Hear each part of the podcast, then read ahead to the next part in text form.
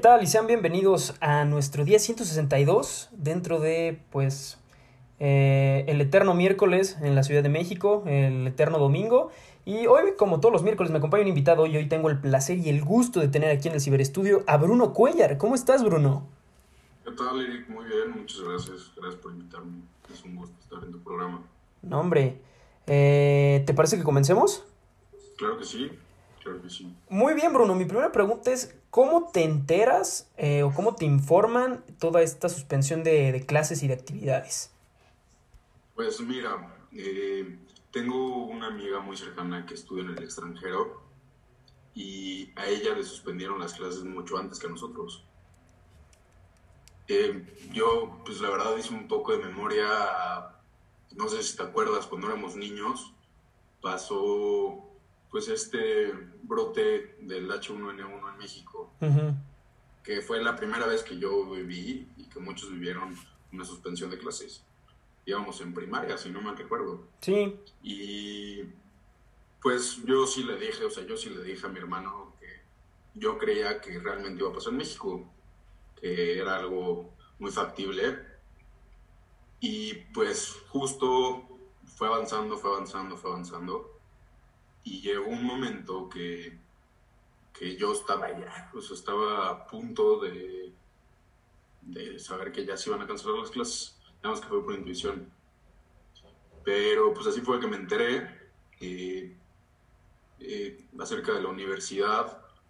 Yo estaba en un concierto cuando me mandaron este comunicado. Eh, estudio, soy estudiante de la Universidad Panamericana. Me mandaron un comunicado, si no mal recuerdo, fue el jueves 12 de marzo, sí. que el mismo 13, que era viernes, se cancelaban las clases ya. Y que iban a dar aviso a cuando volvieran a ser presenciales.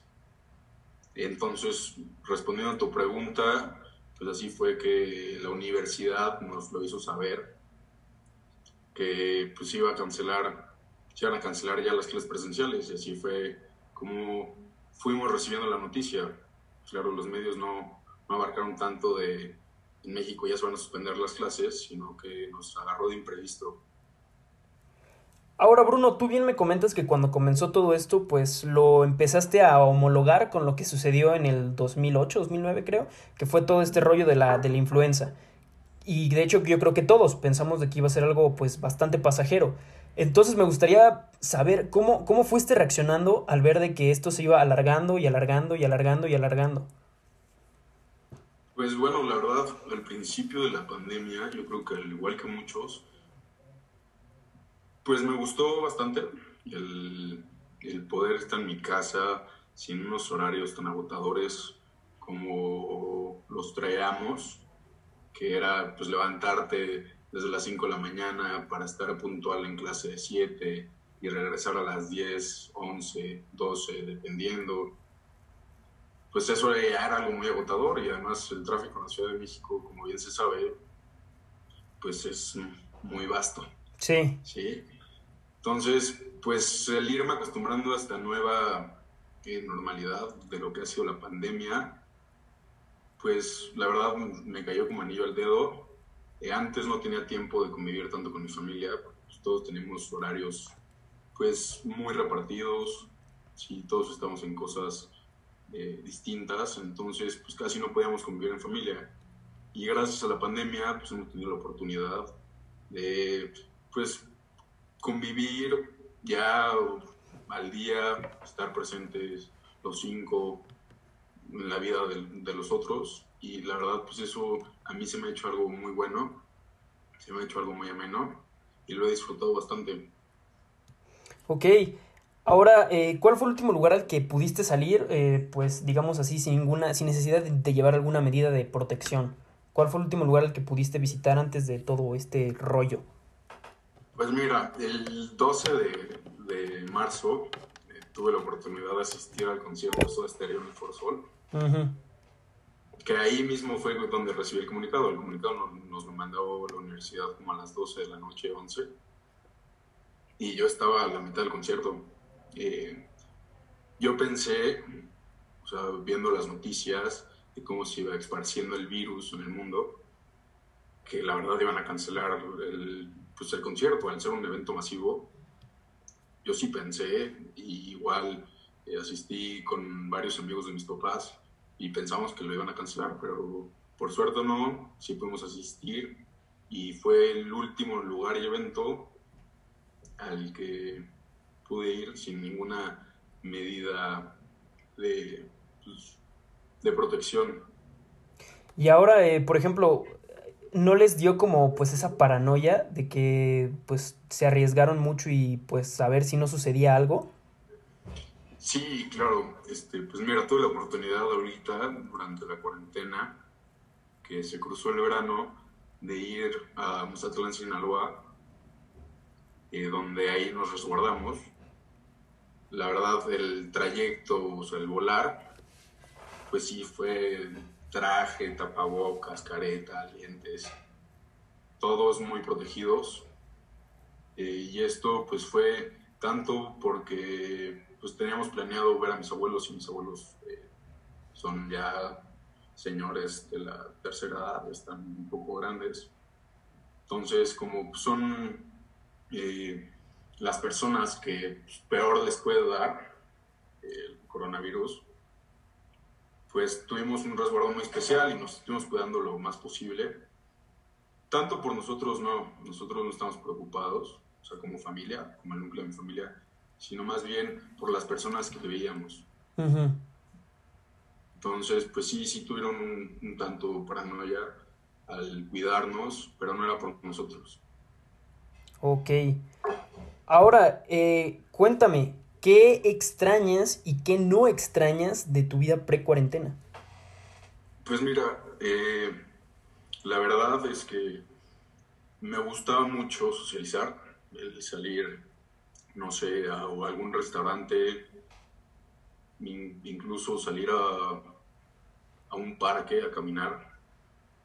A mí me gustaba mucho eh, ir, por ejemplo, al Parque Hundido, Parque La Mexicana, hasta el Bosque Tlalpan. Me gustaba mucho, si lo tomaba como actividad.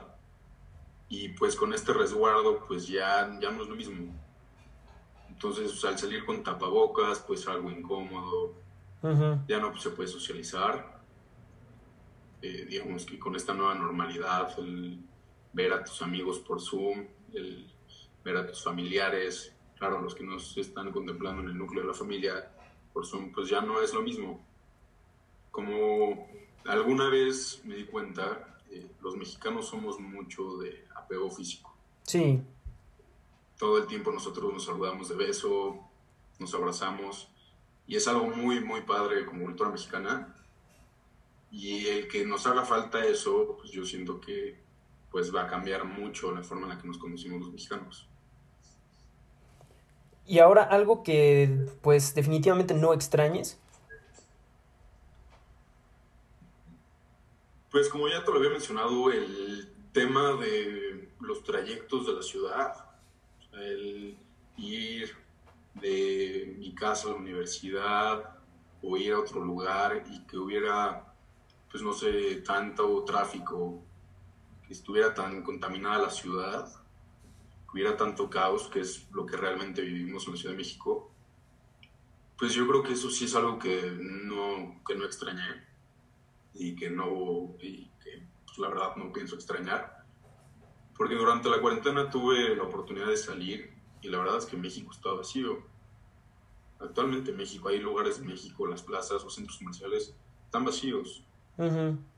El tráfico ha ido incrementando un poco eh, desde que cambió el semáforo, pero nada como antes, nada, o sea, antes era un caos total. Entonces, pues yo creo que eso sí es algo que no extrañaría, el tema de los trayectos, la pérdida de tiempo, eso sí es algo que no extrañaría y que doy gracias a la cuarentena. Ahora, Bruno, eh, voy a entrar a este tema de las clases en línea. Entonces, eh, para empezar, me gustaría saber cómo describirías tú eh, pues este nuevo método o este nueva, nuevo sistema de enseñanza. Pues mira, este nuevo método, la verdad, a mí no me ha gustado. Yo soy alguien muy disperso, alguien que se pierde con facilidad. Pues no sé, entre el celular, en la misma computadora, sí, no sé, hasta patroteando, viendo algo. Me pierdo con mucha, con mucha facilidad. Entonces, pues no, no, no me he podido todavía acoplar a este nuevo sistema estudio este, a esto que han impuesto las autoridades como, como pues las clases en línea, ¿no? No, no he podido, digamos que yo, Bruno Cuellar, no he podido acostumbrarme. Y yo siento que a mucha gente nos ha costado y nos va a costar.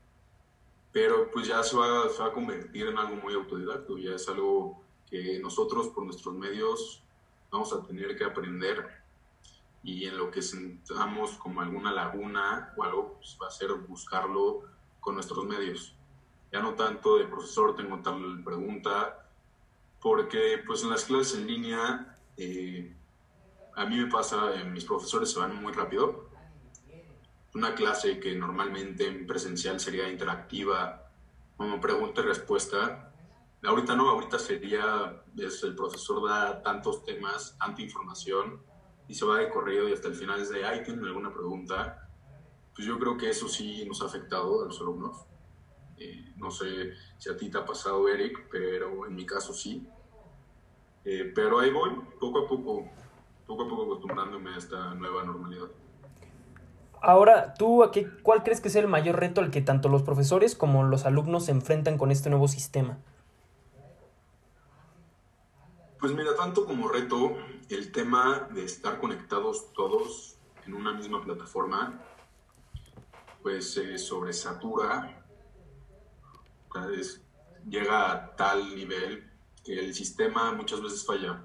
Por ejemplo, hace dos días, un día, no me acuerdo, eh, Zoom, la plataforma de Zoom, dio a conocer que tenía problemas en su sistema ya que pues estaba sobrecargado. Entonces, pues eso es algo que normalmente pasa en las clases, que dejas de escuchar al profesor, que el profesor te deja escuchar a ti, que se traba la clase.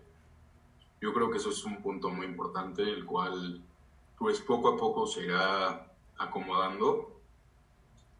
También el punto de pues del, mismo estudio. A mí en derecho normalmente eh, los profesores te hacen pues memorizar la clase pasada y la que vas a presentar. Te piden que tú mismo presentes qué viste en los temas pasados y qué vas a ver esa misma clase.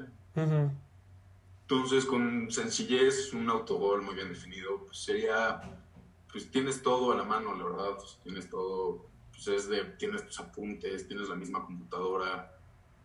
Y al final yo siento que ese esfuerzo que nosotros hacíamos por estudiar se puede perder un poco. Entonces, pues yo creo que eso también nos afecta. Y pues a los profesores, pues desde mi punto de vista, el que sientan que le están dando la clase a nadie, el que no saben quién realmente está poniendo atención, no es lo mismo ver a los alumnos que saber, o, que saber si están conectados o no. Entonces yo creo que eso es algo que también influye bastante en los profesores. Ahora eh, me gustaría saber cómo, cómo, cómo viviste tú o cómo describirías esta, este sentimiento de pues haber cortado la mitad de un curso normal y empezar con uno virtual y, em, y ahora empezar uno completamente virtual? Pues mira, el trance o cambio que tuvimos de, de clases presenciales a clases virtuales sí fue pesado. Yo creo que la primera semana nos costó bastante a todos, tanto a los profesores como a los alumnos.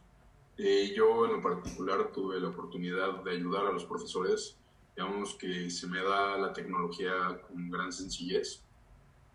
Entonces puedo apoyar a los profesores, eh, digamos que enseñándoles cómo usar las plataformas, los que en ese momento nos daban clase.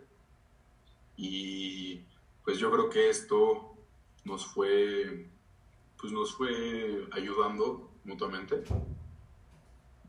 ese trance yo creo que nos costó a todos. Y ya el tanto empezar o sea, un semestre virtual, no es algo nuevo, es algo que ya eh, muchas universidades tienen. Por ejemplo, la UNAM ya puedes tomar toda una licenciatura en línea. Yo creo que el que sea para todos, que no sea algo opcional, pues también pesa. Eh, es algo que nos ha pesado a todos, pero poco a poco nos iremos acostumbrando. Yo creo que también esta nueva normalidad pues, va a abrir puertas a todo el mundo, a nuevos parámetros que ni siquiera conocíamos, a límites que nosotros pensamos que existían, que realmente no existen, que ya va a ser una, una facilidad el estudiar, el poder, no sé, yo siendo foráneo, viviendo en Guadalajara, poder conectarme a ciertas clases de ciertos profesores, yo creo que esto nos va a ayudar, eh, no solo a México, sino a todo el mundo, el estar conectados con más sencillez. Y pues así respondería a tu pregunta. Ha sido difícil, pero ahí vamos poco a poco. Ahora, eh, ¿hay algún, algún lugar, algún espacio dentro de la universidad que extrañes? Pues mira, sin duda alguna, los salones, o sea, el tomar clase, el saber ir preparado a tomar cierta clase, el caminar en la misma universidad, el estar con mis compañeros, con mis amigos, yo creo que es algo que sí extraño. Sin duda alguna el tema de socializar, de entre clases, no sé, ir por un café con algún amigo, platicar, también es algo que se extraña. Eso sería, yo creo que básicamente lo que extraño. Ahora cuéntanos, ¿cómo, ¿cómo ha sido tu vida? ¿Cómo ha sido tu vida cotidiana a raíz de todo esto? ¿Qué has hecho?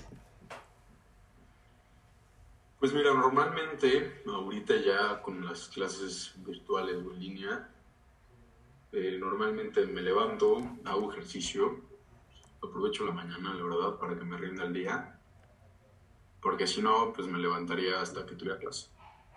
Eh, dos días de la semana estoy yendo a un despacho, eh, a veces voy una, a veces no voy, depende. Entonces, pues me levanto, estudio, hago las cosas que tengo que hacer, tomo clase, como en familia y pues vuelvo a estudiar. Tengo horario todos los días de 4 a 10 de la noche, entonces, pues eso es algo muy pesado. Entonces, tengo la mitad del día ocupado. Y ya, entonces me he ido organizando poco a poco y viendo mis tiempos para así acoplarme a esta nueva normalidad. Ok. Ahora, Bruno, eh, voy a entrar como un poquito en terreno, terreno arenoso. Y te pregunto a ti, como pues ciudadano, habitante de este bonito país al que nos gusta llamar México, ¿crees, consideras que las decisiones que se han tomado para el manejo de esta crisis han sido las pertinentes o las adecuadas? Mira, pretender que la autoridad tenga control sobre el sistema de salud es pensar que algún, en algún momento el sistema de salud de México fue bueno.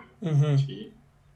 Y yo creo que desde mucho antes de la pandemia es bien sabido que el sistema de salud mexicano no es bueno. ¿sí? Desafortunadamente la situación eh, pues es un poco un reflejo al sistema político y a las prioridades que han tenido estos gobernantes antecesores que no le han dado esta prioridad al sistema de salud como lo es en otras potencias mundiales, como por ejemplo Estados Unidos, que cualquier cosa, todo el mundo tiene acceso. Yo creo que eso es algo que realmente nos ha pegado. Y sumando esta situación que podría llamarse sostenible al gobierno, es que pues al final nuestra realidad es una y es en la que tenemos que vivir. Y yo siento que gracias a la pandemia, y es algo que se vio desde el terremoto que pasó en, fue en el 2018, 2019. 17. 17, perdón. Eh, del 19 de septiembre, que pues esta como ideología de ayudarnos entre mexicanos yo creo que volvió a nacer ahorita en la pandemia. He visto a mucha gente que busca ayudar, que con ciertas cosas va ayudando, no sé, conozco una señora que cocina y con, lo que vende, con su ganancia neta, pues logra ayudar, comprar despensas. Conozco familias que han hecho como centros de ayuda y esto al final siento que como sociedad mexicana nos ha ayudado bastante. Respondiendo a tu pregunta, si se ha manejado la situación de forma adecuada por parte de las autoridades, pues podría decirte que sí, en cierto punto, y no también.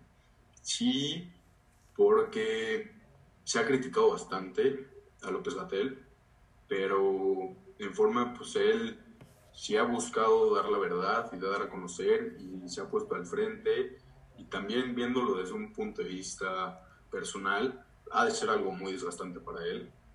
Todos los días tener que estar dando conferencias acerca de cómo, cómo es el progreso en México. Eh, siento que sí ha hecho muy bien él su trabajo, pero siento que a nivel federal ciertos estados no. Yo tuve la oportunidad de vivirlo en Sinaloa. Eh, Sinaloa está hoy en día, creo que en semáforo naranja.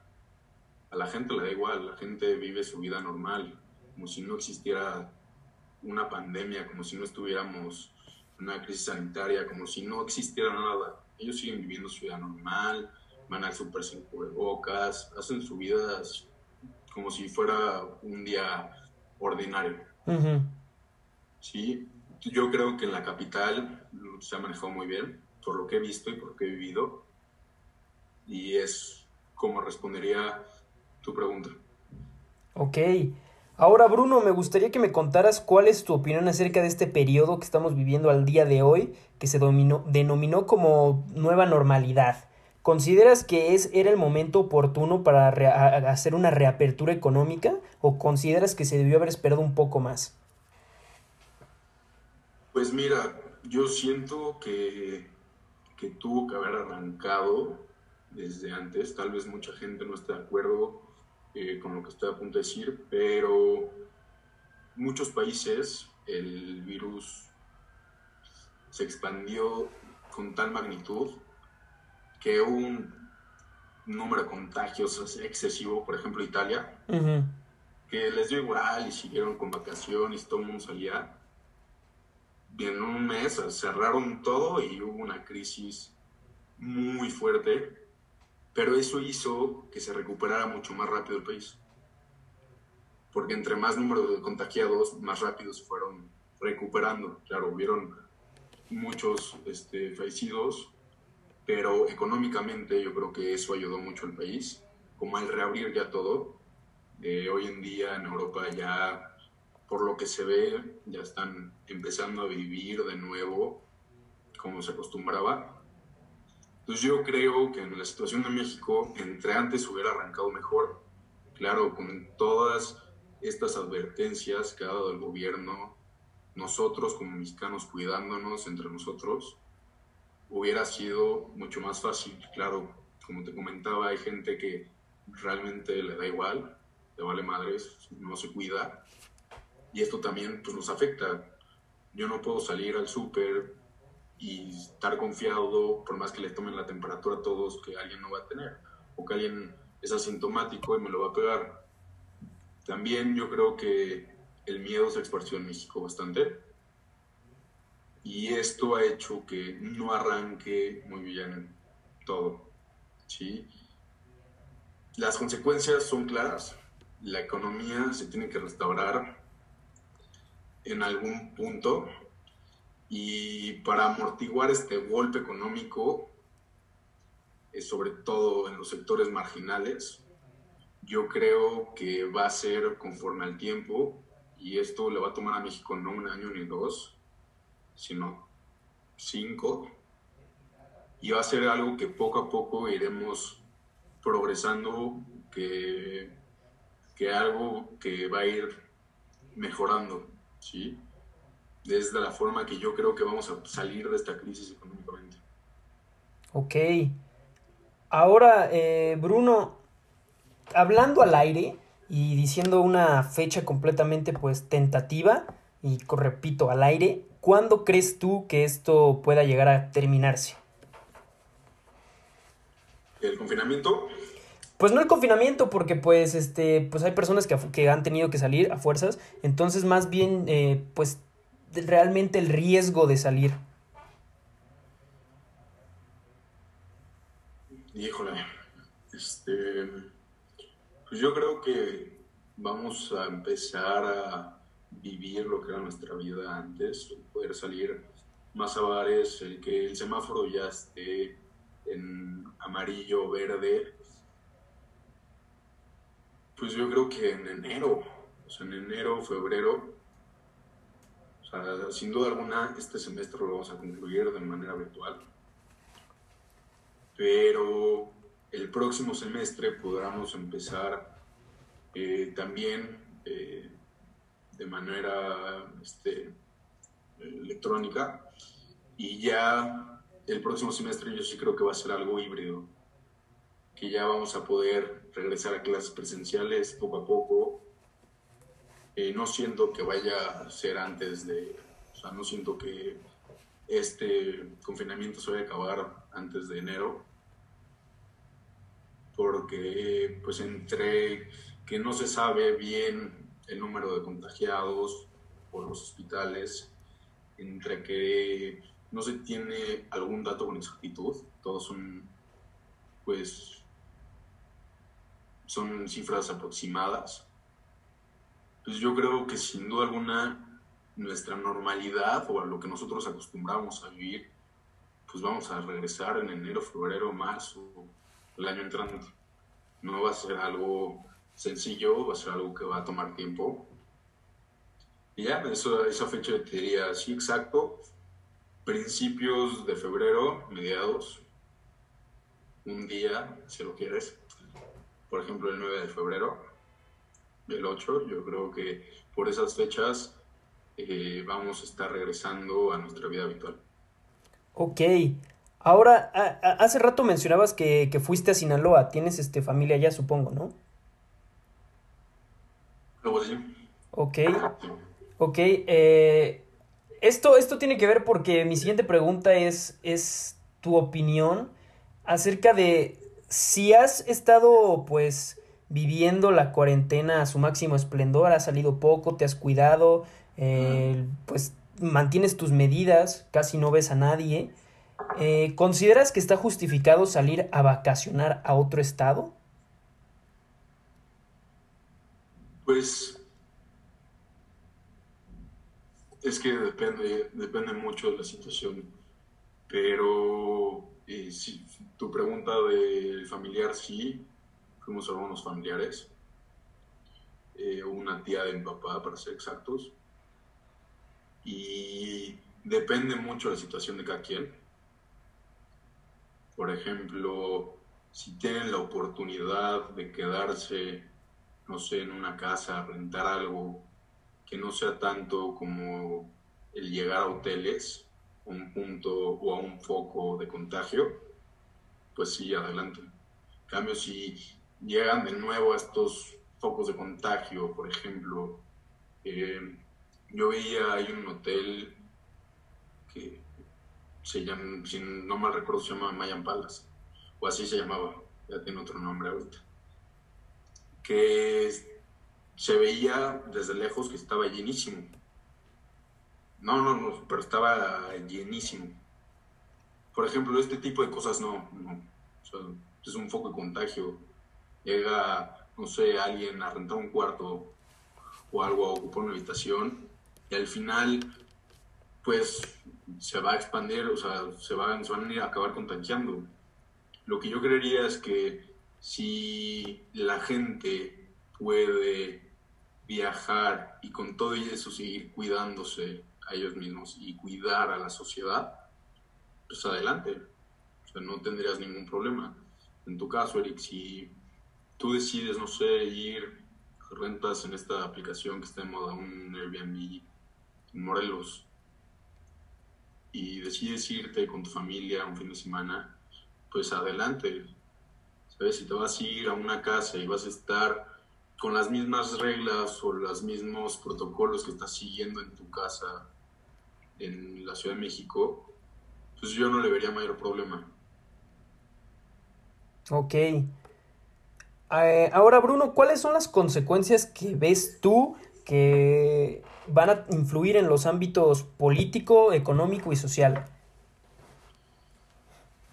Pues mira, eh, yo siento que hemos tenido un gran cambio político, actualmente en México, desde que entró esta cuarta transformación. Yo siento que ya el ámbito político ha ido cambiando. No siento desde mi desde un punto de vista o mi punto de vista que es tan joven y prematuro como para darte una opinión, no siento que vaya a influir el ámbito político, claro, el ámbito social y económico sí. Eh, yo siento que pues en el ámbito social va a ir cambiando y nos vamos a ir acostumbrando todos como sociedad. Y el ámbito económico, pues como ya te lo mencionaba, pues es algo que, que se va a ir restaurando. La economía se tiene que restaurar y tenemos que amortiguar este golpe económico de alguna forma. ¿sí? Y en el contexto, pues obviamente va a afectar al mercado laboral, va a afectar, pues no sé, a nosotros los universitarios, a los recién egresados. Si normalmente era difícil buscar trabajo, ahora lo va a ser más.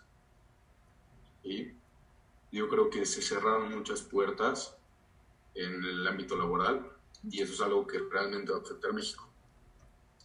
Y yo supe de un conocido que trabaja en textiles que la empresa ya no podía aguantar el golpe económico, ya no podía seguir pagando los mismos salarios, eh, los mismos gastos ya no los podía aguantar. Entonces lo que decidió esa empresa fue correr a más del 50% de los trabajadores. Y eso realmente es un golpe económico muy fuerte. Y como es una empresa, hay cientos. Y hay cientos que durante la pandemia pues, fue de, tal vez te pago, tal vez no te pago. Y yo creo que al final eso nos quebrantó a todos. Pero conforme pasa el tiempo, como ya te lo he dicho, vamos a irnos acomodando todos. Tenemos esta forma de los mexicanos de adaptarnos y de ayudarnos, que poco a poco vamos a, a volver a ser lo que era México y yo creo que todavía mejor. Ok. Ahora, Bruno, ya para terminar pues esta parte larga de las preguntas, eh, me gustaría saber, cuando sea seguro salir, ¿qué es lo primero que vas a hacer tú?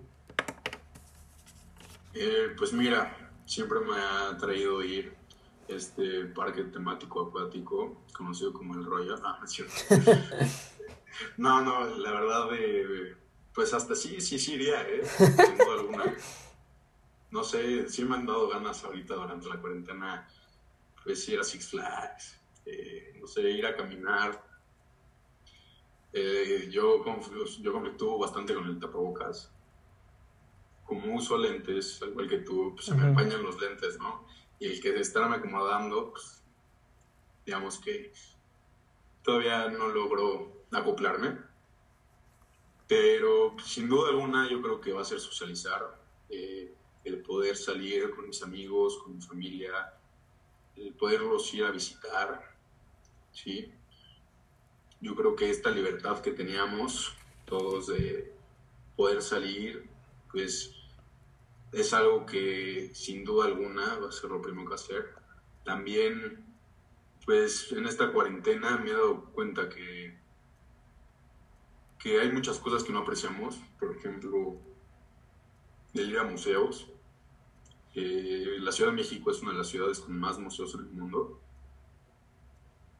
entonces, pues yo creo que también el alimentar nuestra cultura ser algo que sin duda alguna pienso hacer. Y pues yo creo que con eso responderé a tu pregunta. Ok. Ahora, Bruno, lo que sigue es una pequeña ronda de preguntas rápidas. ¿Estás listo? Creo que sí. Ok, ¿qué prefieres? ¿Clases online o presenciales? Presenciales. ¿Coronavirus o influenza? Influencer. Bueno, con eso de que ya va a empezar a ver cura, pues quién sabe. ¿Home office o ir a la oficina? Home office. ¿Zoom o Google Meet? Google Meet, sin duda alguna. Tres cosas que has hecho durante todo este tiempo. Eh, pues no sé, jugar a juegos de mesa, eh, leer y... Mm, es que pues ya te hablé del ejercicio, pero pues esta misma convivencia familiar. Ok. Y ahora por último, Bruno, una pregunta que es este, como sirve como control de calidad. Eh, me gustaría preguntarte a ti, ¿cuál de toda esta serie de videos que se han grabado ha sido el que más te ha gustado o el que ha sido tu favorito? Sin duda alguno, el que grabaste con mi gran amigo Sergio Mar Ramos. me reí bastante, sí. Ese fue mi favorito. También creo que fue en tu video número 100, o el día 100 de la cuarentena que hiciste como un especial. Sí. Y ese también me gustó bastante. Lo hiciste muy bien, te felicito Eric. Es un muy gran proyecto, me gustó bastante. Y la verdad es que eres alguien que le ha puesto mucha dedicatoria. Entonces, yo te diría que sigas así, que no te rindas. Me imagino que también hacer algo cansado, pero es un proyecto de crecimiento personal que la verdad mis respetos. Muchas gracias Bruno y pues con eso concluimos. Eh, recuerden que me pueden escuchar completamente gratis en Spotify y en Anchor. Y yo con esto me despido chicos. Recuerden, no salgan de casa. Bye bye.